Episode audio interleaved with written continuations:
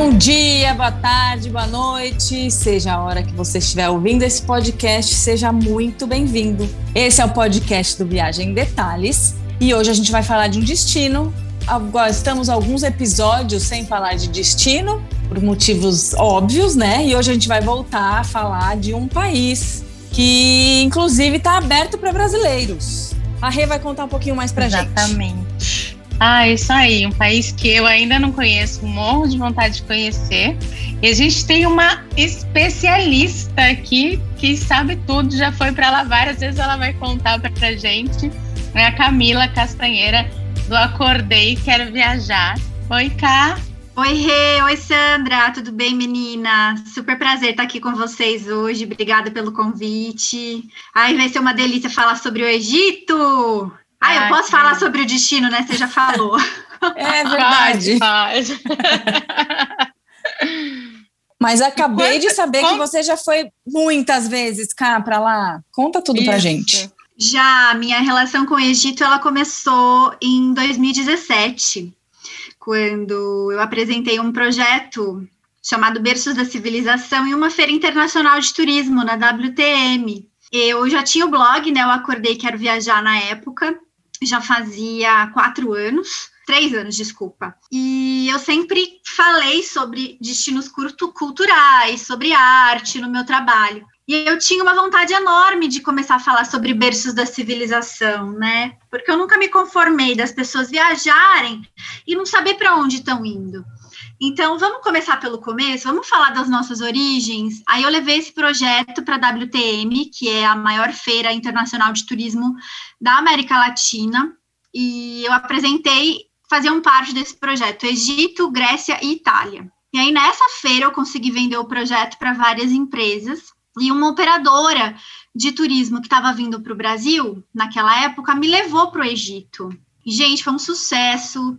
A operadora fechou um grupo com a minha viagem, foi muito legal. Aí eles me convidaram posteriormente para fazer um grupo de viagem para lá. Eu nunca tinha viajado desse jeito, né? Tipo, eu vender um grupo de viagem. E a partir daí a minha relação com o Egito começou a se estreitar, porque foi um choque de realidade e de conhecimento em todos os aspectos, porque o nosso mundo ocidental fechado no que vivemos é completamente diferente do que eles vivem lá, completamente diferente. E isso foi uma das coisas com que fez com que eu abrisse a minha cabeça para poder explorar um pouco o Oriente Médio e essas culturas tão diversas. Foi esse o caminho. Demais, né? Eu acho que também, bem nessa época que você foi, acho que começou a ter uma divulgação mesmo maior do destino para os brasileiros. Eu acho que aumentou a procura. Eu passei a ver muito por tua causa, acompanhar suas viagens, mas eu comecei a ver outras pessoas indo para o Egito. Então, também fiquei morrendo de vontade de conhecer. Inclusive, era uma, uma das minhas viagens que estava nos planos para o ano passado, que eu tive que adiar. Mas quem sabe o ano que vem? Sim. O Egito no passado teve muitos problemas por questão de. A gente teve a Primavera Árabe, a gente não, né? Eles tiveram a Primavera Árabe, que foi um movimento praticamente no Oriente Médio todo em busca de novas condições de vida, né? Eles tinham muito vários países em questão de monarquia se transformando, então foi algo que fez bastante barulho e o, o, turismo no Egito caiu muito por isso. Eles trocaram de presidente tipo quatro, cinco vezes em, em cinco anos, então. Mas a partir de 2016, mais ou menos, 2015, vai, as coisas começaram a melhorar. Uhum. Né? É, no Oriente Médio no geral. No geral. É, a gente tem conflitos, claro, no mundo inteiro, mas a gente precisa explorar mais essa região do planeta, sabe? Acho que na Ásia, África no geral, o viajante brasileiro ainda não explora tanto, né? A gente geralmente fala muito mais de Europa, de Estados Unidos, Estados Unidos. e tem muita é. coisa para a gente falar sobre, sobre esse, esse lado do mundo o Egito ele também ele não é um destino tão caro, né, cara? Talvez seja uma alternativa. Tudo bem que é uma viagem longa, mas eu acho que em termos de hospedagem, em termos de alimentação, ele talvez seja uma alternativa para quem está fugindo um pouco dos destinos mais caros, Europa, Estados Unidos, que está meio ultimamente Total. vai ser bem complicado, né? Total. O custo-benefício de uma viagem para o Egito é sensacional. Até mesmo agora com né? o dólar nas alturas, a gente consegue condições muito favoráveis. É um destino que a gente consegue conciliar tanto as hospedagens quanto a questão dos, da, das refeições e transportes internos de uma maneira é, é, dinâmica para o passageiro né? Então, que você acaba juntando tudo, fazendo um pacote com um custo-benefício positivo.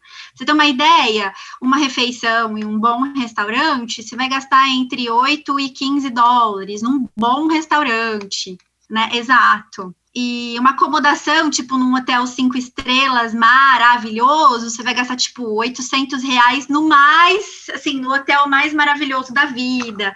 Então, é um custo-benefício muito bacana as passagens internas Nossa, também. Uhum. Isso é super atrativo. Nossa, eu não ah. imaginava que fosse assim. Pelo contrário, a minha ideia era exatamente o contrário. Não, não. O que pode, o que uma das partes mais caras da viagem é a passagem, que você vai pagar entre 800 e 1.200 dólares. Dólar. Hoje não existe um voo direto para o Egito, né, Brasil-Egito, mas estima-se que no futuro a Egypt Air, que é uma das é, companhias aéreas do Egito, venha para o Brasil. E esperamos que seja logo, em breve. mas hoje a Qatar é, sempre tem boas promoções. A Qatar começou a operar para lá faz pouco tempo, né? A Emirates também, a Turkish, a Lufthansa pela Alemanha, a Air France pela França, ah, tá. então dá para combinar dois continentes, dependendo da companhia aérea que você escolher, né? É, tem bastante opção, não tem um voo direto, mas tem bastante opções de chegar, né? Então também dá para pesquisar e diferentes, com certeza deve variar bastante, né? O preço de, de uma para outra companhia, né? Exatamente, e nada te impede de parar, né, no, no país, por exemplo. Não é todo dia que a gente vai. Né? Exatamente, não é todo dia que a gente vai para Dubai, né? Então, ah, já que eu vou para o Egito, vou parar uns três, quatro dias ali em Dubai para conhecer. Ah, vou para o Catar, vou parar em Doha, assim, assim como para Istambul com a Turkish. Então, a gente sempre recomenda aos passageiros para fazer esse stopover, que é uma oportunidade. É, e também acho que dá uma quebrada, às vezes, nessa. Porque é longo, é cansativo, né? Esse voo geralmente tem uma espera grande, então também é uma forma de dar uma quebrada na, na viagem e não ficar tão, tão difícil de chegar, tão longo, né? É isso até que eu ia perguntar, em quanto tempo, em média, você chega no Cairo? Depende muito. A maioria das das companhias aéreas tem as conexões bem longas, em, a partir de nove horas de conexão. Então, não são conexões, é, não são conexões é, é, curtas, Rapidinho. não. Agora, é agora, com a mudança na, na essa questão da pandemia, né? Muitos voos estão mudando, então a gente tem uma conexão com a Qatar, por exemplo, na ida de quatro horas, mas na volta já é 12, entendeu? Então, hum. você sempre vai pegar uma conexão é, é, de longas horas.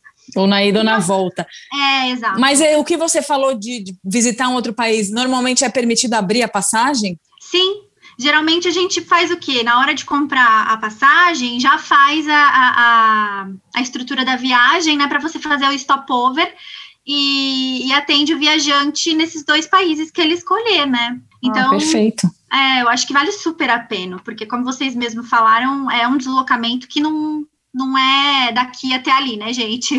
É, Sim. é grandinho. Não é rapidinho, né? É, é exatamente.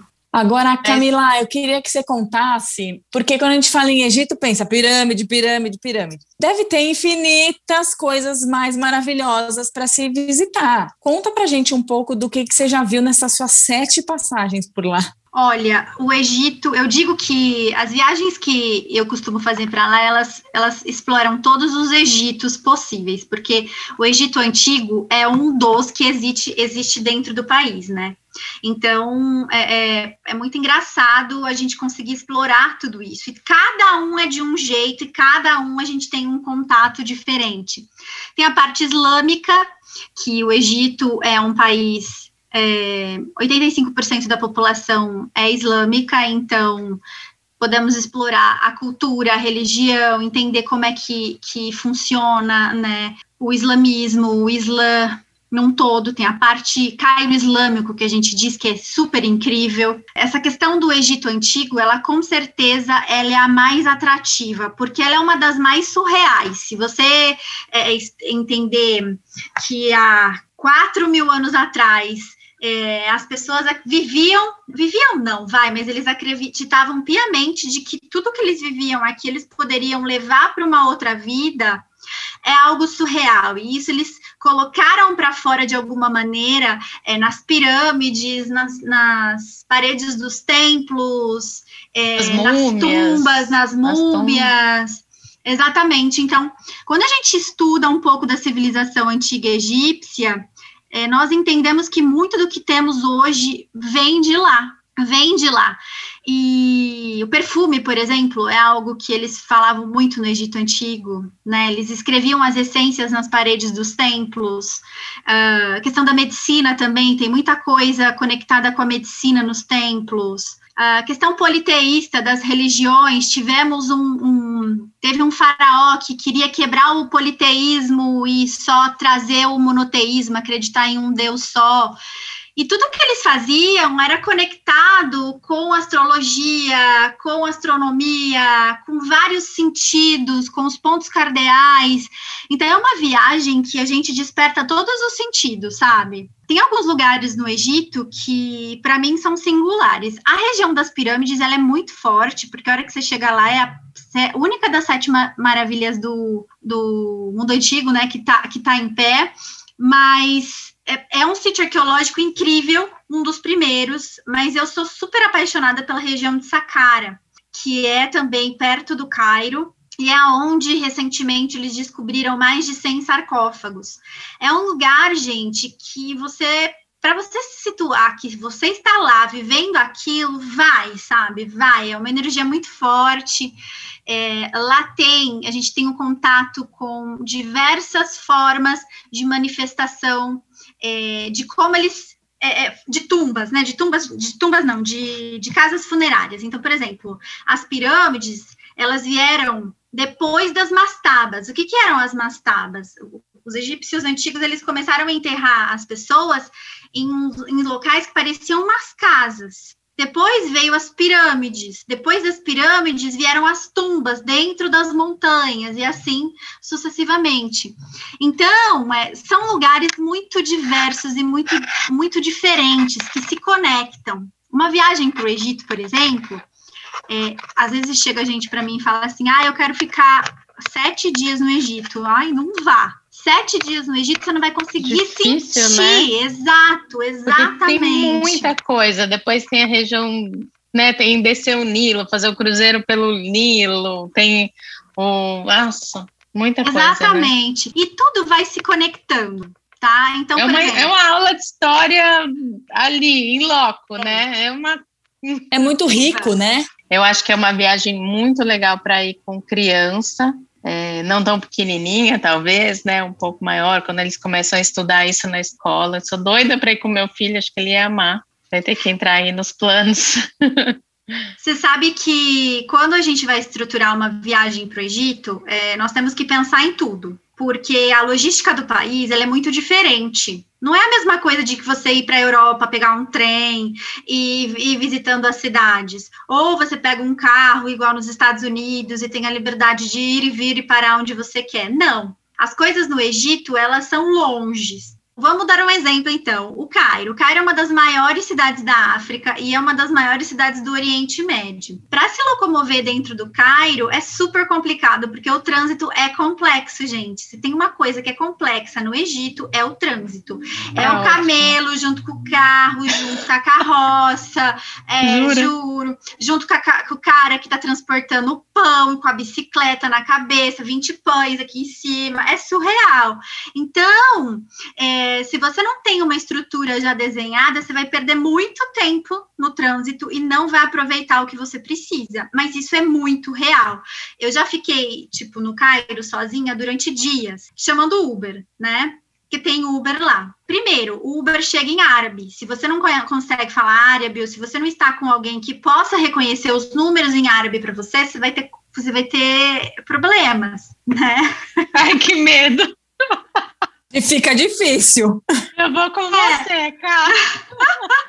Então, é, não que não dê, tá? Dê sim, mas, por exemplo, chama o cara do hotel e fala assim: olha, o meu Uber é esse aqui. A hora que ele chegar, você me avisa, por favor. Porque as pessoas acham que, tipo, é perigoso. Não é perigoso. Nesse sentido, não. O índice de assalto e de roubos no Egito é muito baixo, porque as leis lá para assalto, para essas coisas, são muito rigorosas. Rígidas, né? Uhum. São super rígidas.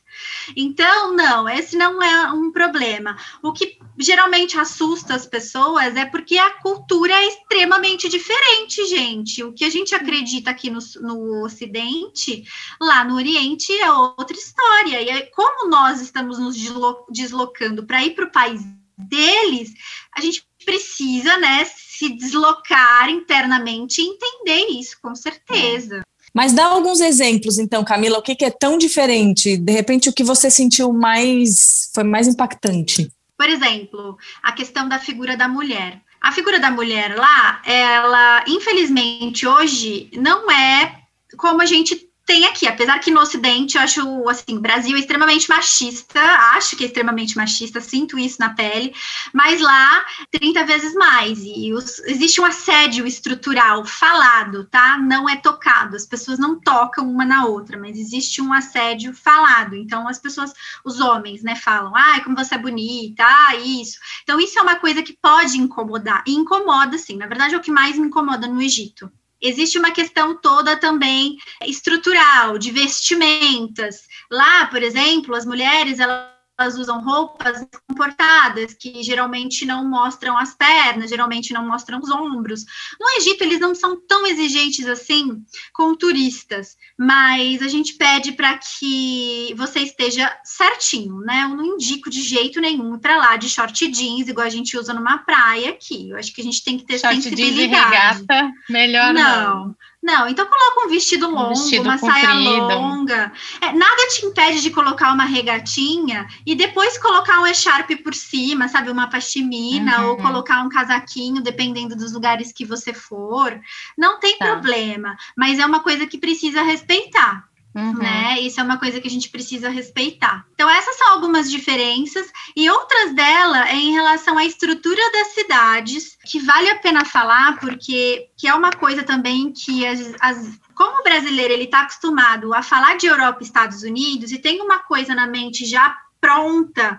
Quando eu falo de logística, às vezes as pessoas não entendem, mas uma cidade fica no norte do Egito, a outra fica no sul do Egito, a outra fica na beira do Nilo, a outra fica no meio do deserto. Então, para você é, considerar toda essa logística, não adianta você querer montar a tua viagem sozinha, que você pode ter, você pode ficar frustrado né? Porque um dos motivos pelo qual eu ficaria frustrado é os melhores guias, eles não estão disponíveis para você comprar sua viagem picada. Não estão. Você vai para o Egito e não vai com um bom guia? Acho que você vai estar tá jogando seu dinheiro no lixo, né? Então, até porque você vai lá nas pirâmides sozinho. Você vai fazer o que nas pirâmides sozinho? Alguém que vivencia aquilo te falando Nossa. o que significa é, é outra, outra experiência. Coisa. Com certeza para ver a pirâmide a gente vê por foto, não precisa ir até lá, né? A gente quer saber a informação mesmo, a história. E, e com a língua? Você falou que quando você pede o Uber, vem tudo em árabe.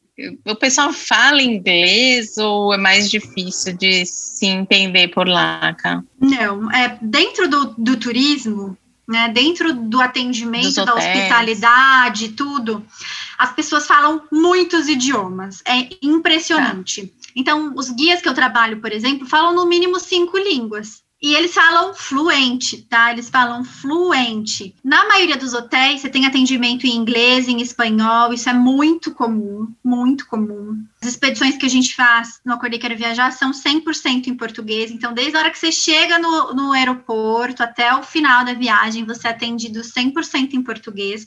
A língua, ela não é um empecilho. O que é interessante, lá eles falam árabe, só que o árabe é uma língua cheia de dialetos, né? Igual Brasil-Portugal. Então tem vários dialetos, e lá eles falam o dialeto egípcio. que é um pouco diferente se você for, por exemplo, para Dubai, se você for, por exemplo, para outro país que fale árabe. Então, uhum. é muito legal. Ah, eu estou estudando árabe, é super difícil, é super complexo. Imagino, dificílimo deve ser. Mexe com todos os nossos sentidos, porque as letras são diferentes, os sons são diferentes. Nossa. Mas é muito legal, é muito legal. Eu já estou vendo que a próxima vez que a gente falar com a Camila, ela já vai ter mudado para o Egito. Você tem essa vontade? Não. Mudar, morar não. morar não. Eu acho que, tipo, passar temporadas de hum. estudo, porque eu tenho vontade uhum. de, de, estudar egiptologia, é, entender um pouco mais sobre isso, é, estudar também mais o árabe, mas morar efetivamente não. É um país é, é, que tem as suas estações do ano, como é que eu vou dizer? Faz frio, faz frio, né? Janeiro, fevereiro faz frio, faz muito frio. Entre maio e setembro é um calor que tem um, um sol para cada pessoa. Então, Nossa. precisa escolher. E qual é a melhor época? Boa. Entre, é, entre, outubro e tá. abril. o que, que a gente recomenda, né? Se você for entre outubro, abril, começo de dezembro, ainda dá para fazer praias. Porque as praias do Mar Vermelho são as coisas, é a coisa mais linda do mundo, gente. É, é. surreal. É. Nossa, foi a primeira vez que eu vi, uma vez quando você foi para lá, eu guardei o nome, Urgada, não é? Urgada. Urgada. É. Gente, que mar maravilhoso, assim. É, que cor é a de coisa mar. mais linda. Então, se você for janeiro, fevereiro, eu já não indico tanto praia, mas dá para ir, porque o clima lá é uma coisa muito, muito interessante, né? Como você está num, num país que praticamente tudo é deserto, então o clima oscila demais. Eu estava lá, por exemplo, mês passado, agora março. Março já era primavera, já peguei a primavera, e teve um dia no Cairo que eu peguei 10 graus. Então, é, às vezes já, né? oscila, né? às vezes oscila bastante a temperatura.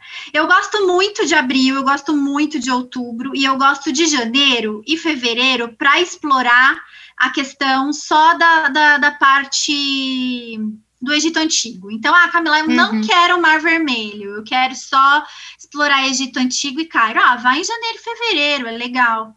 E a diferença de temperatura do Cairo, que fica mais para o norte do país. Uhum. Para Assuan, por exemplo, que fica lá lá embaixo. É muito grande, é muito grande. Se você vai no calor, por exemplo, Luxor, por exemplo, que é uma outra cidade extremamente interessante, onde tem o Vale dos Reis, o Vale das Rainhas, onde estavam as tumbas, né? De Tutankhamon, de Ramsés, é muito quente aquela região ela é muito quente. Então, entender a melhor época do ano faz toda a diferença na qualidade da tua viagem. Ah, com certeza, né? Pode ser um empecilho aí muito ruim, né? Para alguns lugares aí, pelo que você falou. Agora eu ia te perguntar sobre isso, para você falar um pouco mais das cidades, de repente para você escolher um top 5 aí das melhores, as cinco que é melhores. Que é imperdível. Ou... É. é difícil mesmo montar um roteiro, né? É. Eu já tô vendo que eu preciso ficar um mês lá para conhecer o que eu quero. É difícil, porque Egito tem cidades, Egito tem rio, tem mar, tem oásis, é muita coisa para se ver.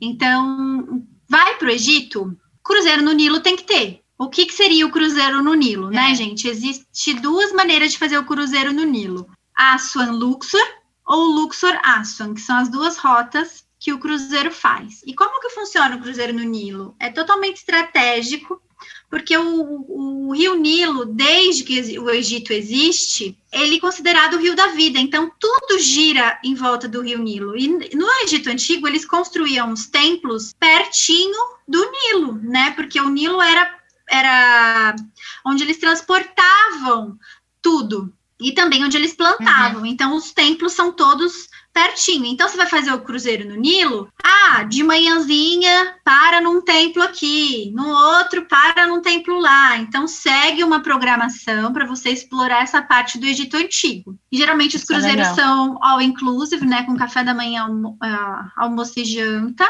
E todas as noites tem algum tipo de show. Então, um dia tem dança do ventre, outro dia tem algum bailinho, entendeu? Vale super a pena, é uma viagem maravilhosa. Caio e aí, que... uns três, quatro dias de é, cruzeiro? Então, o cruzeiro, geralmente, ele de Aswan para Luxor são três noites. E Bem de Luxor para Aswan quatro noites. Tem um de sete tá. dias que você vai e volta, mas tá. não acho que não faz muito sentido, sabe? Não faz muito sentido. Sim. E quanto é uma média de custo para esse então, de três, quatro dias?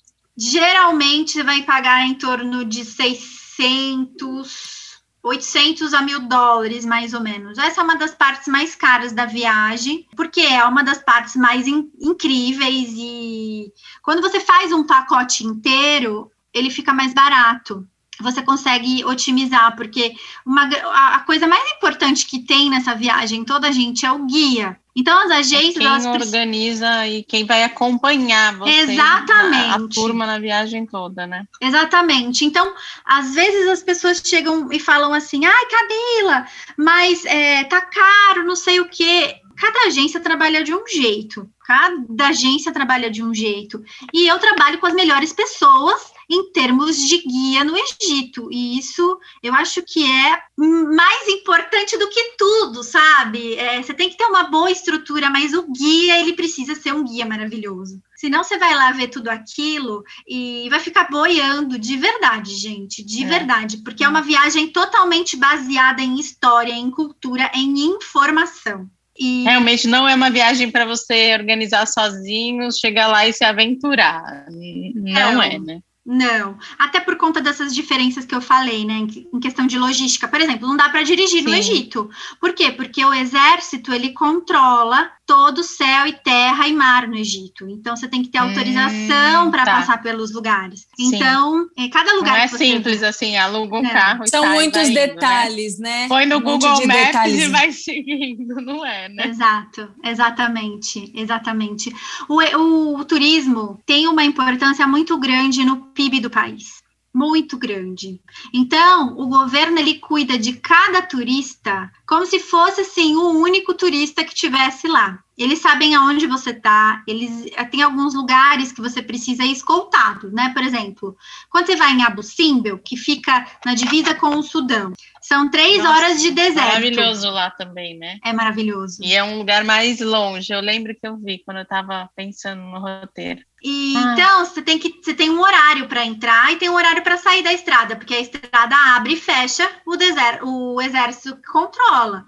Ah, Camila, é perigoso? Não, nunca me senti insegura. É só uma tá. questão de, do controle mesmo em si, né? Deles. É muito detalhe, né? super, né? Você precisa super. saber tudo isso. Se você tá com um guia, o guia vai te orientar, né? Falar, Exatamente. esse dia tem que acordar cedo, esse Exatamente. dia vai para esse lugar, esse dia vai para outro lugar. Ou você outro descobre lugar. tudo lá e pode ser uma roubada, né? Exato, vai gastar um dinheirão e aí vai ser uma roubada, né? Porque não vai aproveitar. Exatamente. Se você comprar os passeios é, isolados também, você vai ter todos os preços, gente. Vai encontrar de 70 a 200 dólares. A qual é, volto a repetir, qual é a, a, a, a preocupação? O, a qualidade do guia.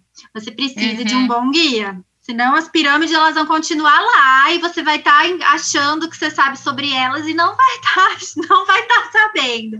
Egiptologia, é. por que, que eu bato nessa tecla? Porque egiptologia é algo muito complexo, não é algo que a gente vê todos os dias. Imagina, na egiptologia existiam inúmeros deuses e cada deus falava uma coisa, que representava uma coisa diferente. E aí durante a viagem você vai se conectando com tudo isso, entendeu? É, é essa essa questão.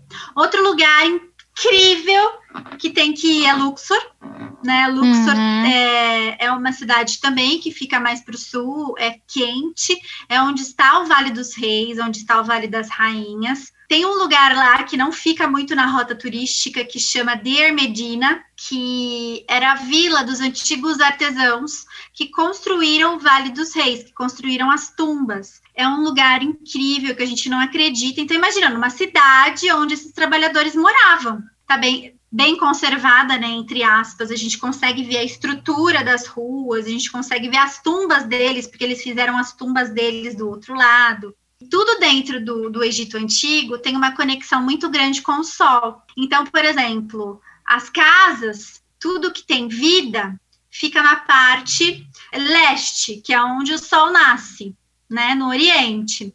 E todas as, por exemplo, as pirâmides, que é um, um templo mortuário, fica tudo na parte oeste, no ocidente, que é onde o sol morre. O sol se põe.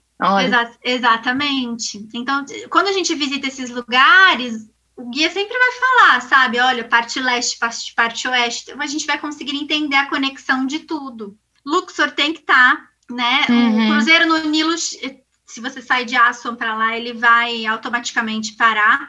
E olha, eu sou suspeita, Mar Vermelho, depois que você viu 10 dias do Egito Antigo, vai ter hora que você não vai querer mais ouvir falar de Egito Antigo, você vai ter a cabeça desse tamanho, você vai querer relaxar, e aí o Mar Vermelho te abraça com aquelas com aquela cor que de vermelho não tem nada, é um turquesa. é, aí vale, né? né? Uns dois dias, pelo menos umas duas noites, né? Vale muito, vale muito. Tem vários balneários, muito frequentado por europeus, porque tem voos direto da Europa para lá, de Londres, hum, de da Alemanha, por exemplo. Vocês sabiam que, olha, olha só que interessante, os maiores, a maior o povo que mais frequenta o Egito são os alemães, eles são muito conectados com essa questão da cultura. Os italianos também frequentam muito o Egito. Sabia. Sim. Olha que legal. Os russos também vão, agora nem tanto, mas os ucranianos. E tem voo direto, é fácil para eles né, chegarem. Sim. E essa região do, do Mar Vermelho tem vários resorts, né? No estilo Sim. resort, com, com piscinas, é bem é bem interessante. A região do Mar né? Vermelho. O Egito ele é um país transcontinental, né? Então ele tem a parte que está na África, que é a maioria, e tem a Urgada fica é um balneário que fica nessa parte, e tem a parte que fica na Ásia, que é a região do Sinai, que é onde está Sharm el Sheikh, que é super conhecido, é uhum. onde está o, o próprio Monte Sinai, né? E uhum. a gente tem outros balneários também, né? Como Dahab, por exemplo, que é uma praia mais, eu digo que é algo mais roots, sabe? Eu gosto bem mais do que Sharm el Sheikh. Sharm el Sheikh é uma coisa mais turística, é uma estrutura mais turística. Dahab já é mais roots, é mais Egito mesmo. Mas tem para todos os gostos, gente. Ai, que demais. Ah, que maravilha. Cá, você conheceu o Museu Novo? Já estava aberto quando você foi agora? Então, o Egito está inaugurando vários museus, vários monumentos, na verdade.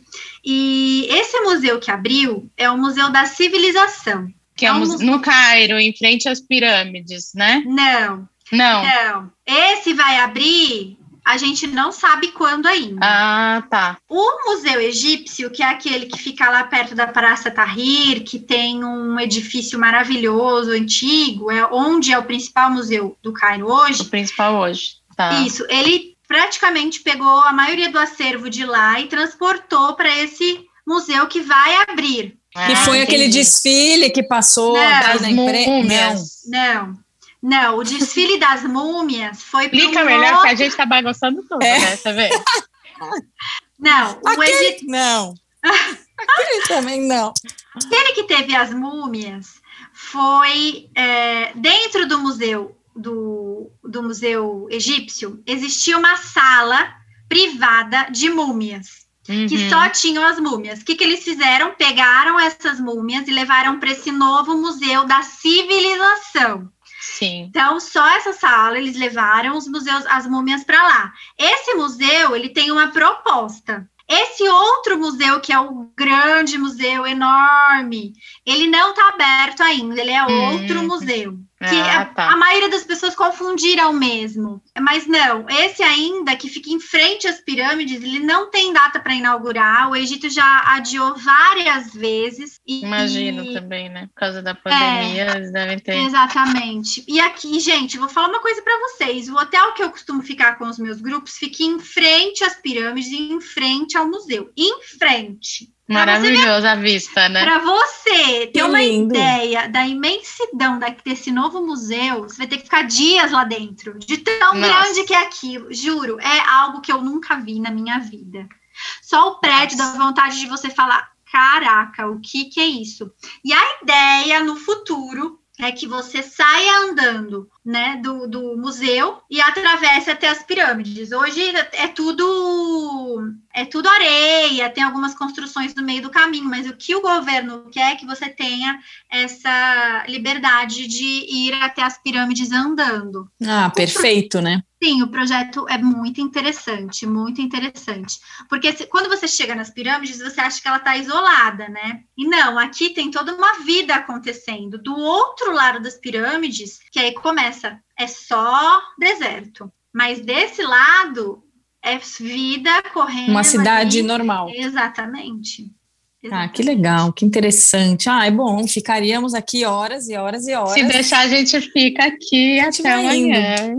Já esgotamos aqui o nosso tempo. Mas ah. o assunto de hoje valia a gente passar um pouquinho, né, o, o tempo. Com Menina. certeza, é um lugar único, né, Camila? Um lugar único. Você deve ser é suspeita para falar. Ai, gente, eu amo falar de Egito, amo falar da cultura egípcia. É, como eu disse, existem vários Egitos dentro de um país, a gente tem que contar isso para as pessoas. Eu quero muito que os brasileiros conheçam, né, esse outro lado do mundo, tenham essa oportunidade de conhecer novas culturas, entender um pouco sobre a cultura árabe também, né, sobre a cultura egípcia.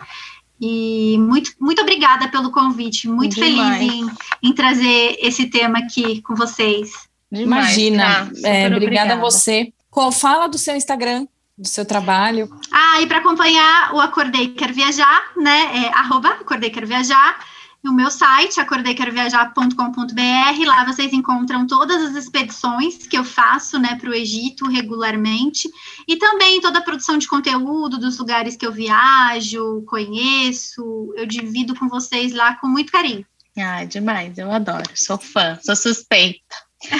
Ok, a última pergunta. Você, além de organizar os grupos, você organiza também viagens individuais? Se uma família quiser um roteiro específico e quiser a sua consultoria para preparar, quiser os seus guias para acompanhar, Sim. você faz esse serviço também? Sim, nós fazemos os, as, os tours regulares, né? Que duas, três vezes ao ano, às vezes tem até quatro.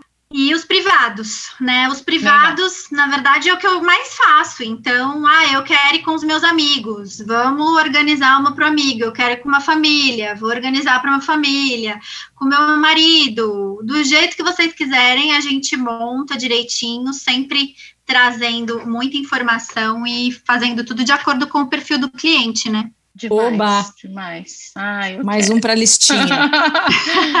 Ai, muito bom. E o Egito está aberto. Quais são as. Tem que fazer o PCR? Conta um pouquinho só dessa parte para a gente finalizar, tá? O Egito está aberto desde julho de 2020, já faz um bom tempo. Hoje, para ir para o país, por exemplo, o que precisa é fazer o teste PCR negativo para apresentar lá em inglês, né, gente? Tem que estar tá o teste em inglês. Na maioria dos lugares tem que estar tá em inglês, bonitinho. Uhum. E tem uma carta, uma declaração de saúde que você também imprime para poder apresentar na entrada. Falando que você não está com Covid, que você é, é responsável por viajar nesse momento, tudo bonitinho, né? Não precisa quarentena, não é necessário. Para voltar para o Brasil, por exemplo, a nossa equipe também providencia o teste para poder entrar no Brasil, porque precisa fazer post-PCR para poder. Exatamente. Maravilha. Obrigada, Camila, de novo. Um beijo para você e continuamos acompanhando suas aventuras. Obrigada, meninas. Foi um super prazer. Parabéns pelo podcast. Muito, muito bacana mesmo. Sucesso para vocês. Obrigada, Ká. Obrigada, obrigada a todo mundo que ficou aqui ouvindo a gente até agora. E a semana que vem tem mais. É Esperando vocês lá. Beijos. Beijo, gente. Tchau, tchau.